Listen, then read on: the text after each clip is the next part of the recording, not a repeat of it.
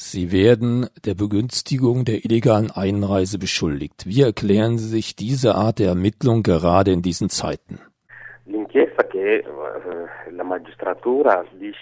Die Staatsanwaltschaft sagt, sie wolle Klarheit über die Aktivitäten der verschiedenen NGOs, die im Mittelmeerleben gerettet haben. Sie wolle wissen, wie sie sich finanzieren, welche Beziehungen sie haben, ob keine illegalen Beziehungen zu den sogenannten Schmugglern bestehen. Dass es diese Ermittlungen gibt, beunruhigt mich nicht, es erschreckt mich nicht. Aber wie diese Sache ausgenutzt wird, um das Image und die Glaubwürdigkeit der NGOs und auch der Einzelpersonen und Vereine zu beschädigen, die versuchen, denen zu helfen, die sich in Schwierigkeiten, auch in Lebensgefahr befinden, wie die Migranten oder Flüchtlinge in den Booten und Schlauchbooten auf dem Mittelmeer, diese Kriminalisierungskampagne, die sowohl von den Massenmedien und auch von gewissen Politikern vorangetrieben wurde in Italien und auch europaweit, das ist das Schlimme. Sie schadet letztlich denen, die Hilfe benötigen. Denn wenn die NGOs nicht mehr arbeiten und die Staaten deren Aktivitäten nicht ersetzen, also niemand mehr diese Menschen rettet, dann sind es die Migranten, die zu sterben drohen. Es sind weder die NGOs noch die Staaten. Das ist die Gefahr.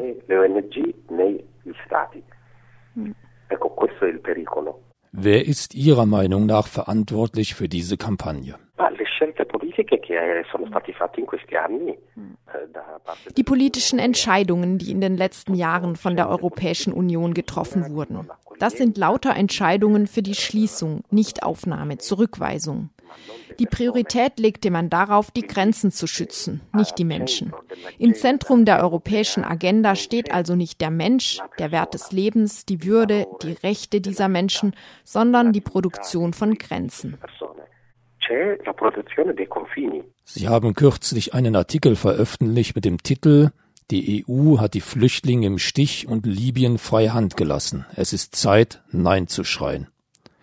In welcher Weise ist die EU Ihrer Meinung nach verantwortlich für das, was jetzt die libysche Küstenwache tut? Eh,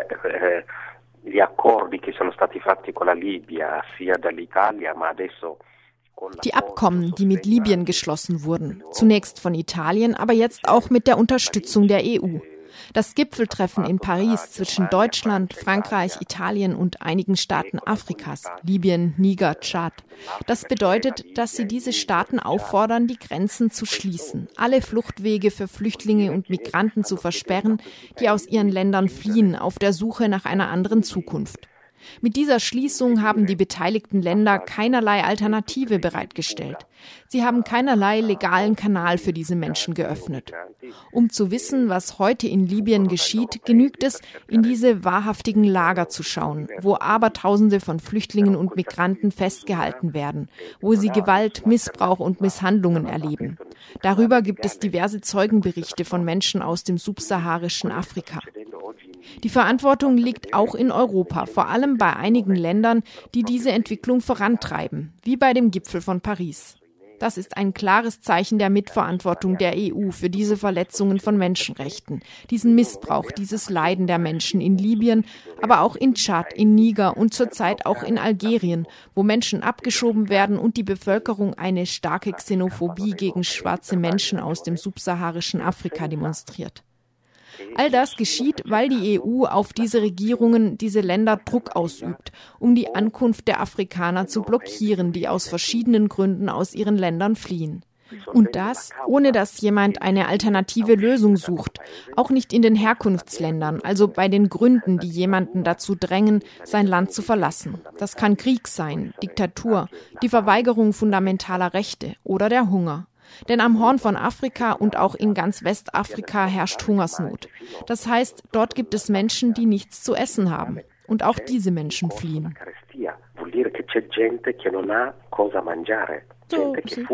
In der EU würden da viele sagen, dass sie dafür nicht verantwortlich sind, dass das nur Wirtschaftsflüchtlinge sind und das seien keine wahren Flüchtlinge. Was sagen Sie dazu? No, eh, eh nessuno può dire Niemand kann sagen, ich bin nicht verantwortlich. Wir leben in einer globalisierten Welt. Politische, ökonomische und auch geopolitisch-militärische Entscheidungen, die in Europa, Amerika, China getroffen werden, beeinflussen und bedingen auch die Situation in Afrika. Und oft haben diese Länder in afrikanischen Staaten ihre Hände im Spiel, weil sie Interesse vor allem an den natürlichen Ressourcen haben. Die EU zwingt verschiedene afrikanische Staaten dazu, Handelsabkommen zu unterzeichnen, die wirklich Hunger auslösen, indem sie aus Protektionismus die Zollsysteme aushebeln und verhindern, dass viele Produkte aus den afrikanischen Ländern hier in Europa verkauft werden können, während Produkte aus Europa in Afrika verkauft werden können. So werden auch mit ökonomischen Entscheidungen in Handelsabkommen Armut und Elend in Afrika geschaffen. Daher kann kein europäisches Land behaupten, nicht verantwortlich zu sein.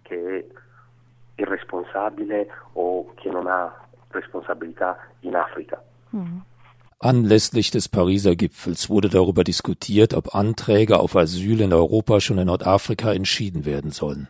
Die anerkannten Flüchtlinge könnten dann auf sicherem Weg nach Europa gebracht werden. Die Spitzenkandidatinnen der deutschen Regierungsparteien Merkel und Schulz plädierten beide zumindest für Flüchtlingslager in Nordafrika. Was halten Sie von diesen Vorschlägen? Io non ci credo ich glaube nicht daran. Aus dem einfachen Grund, dass jedes Jahr das UNO-Flüchtlingshochkommissariat den Staaten fast 300.000 Namen anerkannter Flüchtlinge vorlegt, die legal in ein Land transferiert werden könnten, das bereit ist, sie aufzunehmen. Aber viele Staaten reagieren nicht darauf. Das ist das Problem. Wenn Deutschland jetzt bereit ist, die Menschen aufzunehmen, soll es mir recht sein. Aber schauen wir doch auf die Tatsachen. Wenn nun Flüchtlingslager in diesen afrikanischen Ländern errichtet werden, entsteht noch ein schwerwiegendes Problem. Wer garantiert die Sicherheit dieser Lager? 2009 bis 2012 haben wir den Menschen- und Organhandel angeprangert, der in den Flüchtlingslagern im Sudan und auf dem Sinai betrieben wurde. Die Menschenhändler entführten die Menschen mitten aus den Flüchtlingslagern, häufig auch unter Beihilfe der sudanesischen Polizei. Zweitens, wer garantiert die Rechte dieser Personen? Wenn jemand in einem afrikanischen Flüchtlingslager einen Asylantrag stellt und wenn der Antrag abgelehnt wird, hat er das Recht, Klage einzureichen. Aber an wen soll er sich dafür wenden? Hier in Italien, in Deutschland kann er vor Gericht ziehen. Aber dort, wohin soll er gehen?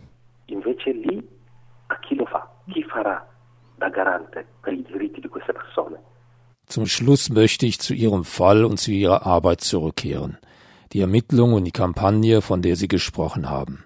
Entmutigt Sie das? Lässt es Sie an Ihrer Arbeit zweifeln?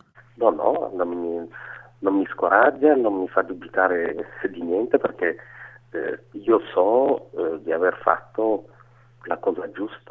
Nein, nein, ich weiß, dass ich richtig gehandelt habe. Denn es geht darum, menschliches Leben zu retten. Das würde ich wieder tun. Wenn mich Menschen in Lebensgefahr um Hilfe bitten, werde ich weiterhin die italienische oder maltesische Küstenwache informieren, wie ich es immer getan habe.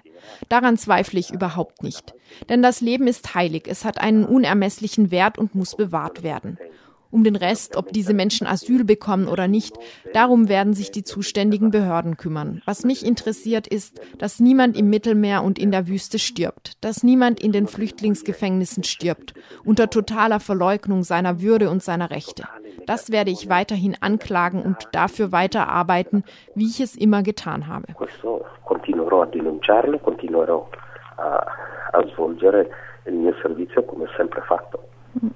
Was können die Hörerinnen und Hörer tun, um ihre Arbeit zu unterstützen und auch um sie angesichts der Ermittlungen zu unterstützen? Eh, Nein, das Wichtigste ist, dass ihr in Deutschland Angela Merkel sagt, dass jeder in Europa seiner jeweiligen Regierung sagt, die politischen Entscheidungen, die ihr trefft, die die Menschenrechte und die Menschenwürde derer beschädigen und erniedrigen, die nach Europa zu kommen versuchen, um Asyl und Schutz zu suchen oder um sich ein würdiges Leben zu schaffen, diese Entscheidungen entsprechen nicht euren Prinzipien. Daher dürft ihr sie nicht in unserem Namen treffen. Denn die Regierungen sind die Vertreter des Volkes. Daher kann das Volk den Regierungen sagen, nicht in unserem Namen. Das können alle tun.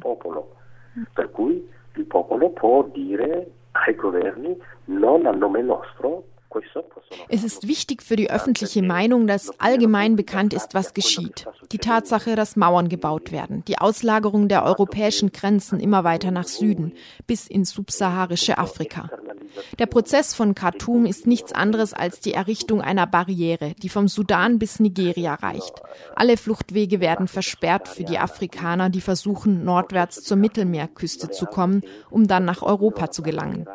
Aber dafür, was jenseits dieser Mauer geschieht, interessiert sich niemand. Wer vor Kriegen, Diktaturen, jeder Form vor Gewalt flieht, das gibt es. Das wird es auch ohne diese Mauer geben, aber so wird er keinen sicheren Ort erreichen. Er wird nicht an einen Ort kommen, wo er Schutz findet, Würde und Rechte. Europa macht gerade einen regelrechten Rückschritt im Hinblick auf Werte und Rechte, die in praktisch allen Verfassungen der europäischen Staaten und auch in der Europäischen Charta der Menschenrechte festgeschrieben sind. Die Entscheidungen, die zurzeit getroffen werden, gehen in die entgegengesetzte Richtung dazu. Das muss die Öffentlichkeit wissen und sie muss das ihre dazu sagen. Denn mit dem Wahlrecht und dem Recht auf freie Meinungsäußerung, das die europäischen Demokratien den Bürgern zuerkennen, müssen die Bürger sagen, ob sie sich an der Seite der verfassungsmäßigen Werte und der allgemeinen Erklärung der Menschenrechte stellen wollen oder ob sie auf der Seite der politischen Entscheidungen stehen, die heute gefällt werden. Denn früher oder später wird die Geschichte uns zur Rechenschaft ziehen. Jeder von uns wird sich vor der Geschichte verantworten müssen, so wie für die Entscheidungen Rechenschaft abgelegt werden musste oder noch muss, die in den Zeiten des Nationalsozialismus, des Faschismus, des Stalinismus, aller vergangenen Regierungen getroffen wurden. Auch heute treffen wir Entscheidungen. Wenn diese Entscheidungen zu Ausschlüssen tendieren, zur Verweigerung und Verletzung von Rechten, dann werden auch wir früher oder später uns verantworten müssen. Fascismo, del stalinismo e di tutti i vari governi del passato, anche oggi stiamo facendo delle scelte, eh, se vanno verso chiusure, eh, negazioni dei diritti, violazione dei diritti umani, beh, prima o poi anche noi saremo chiamati a rispondere.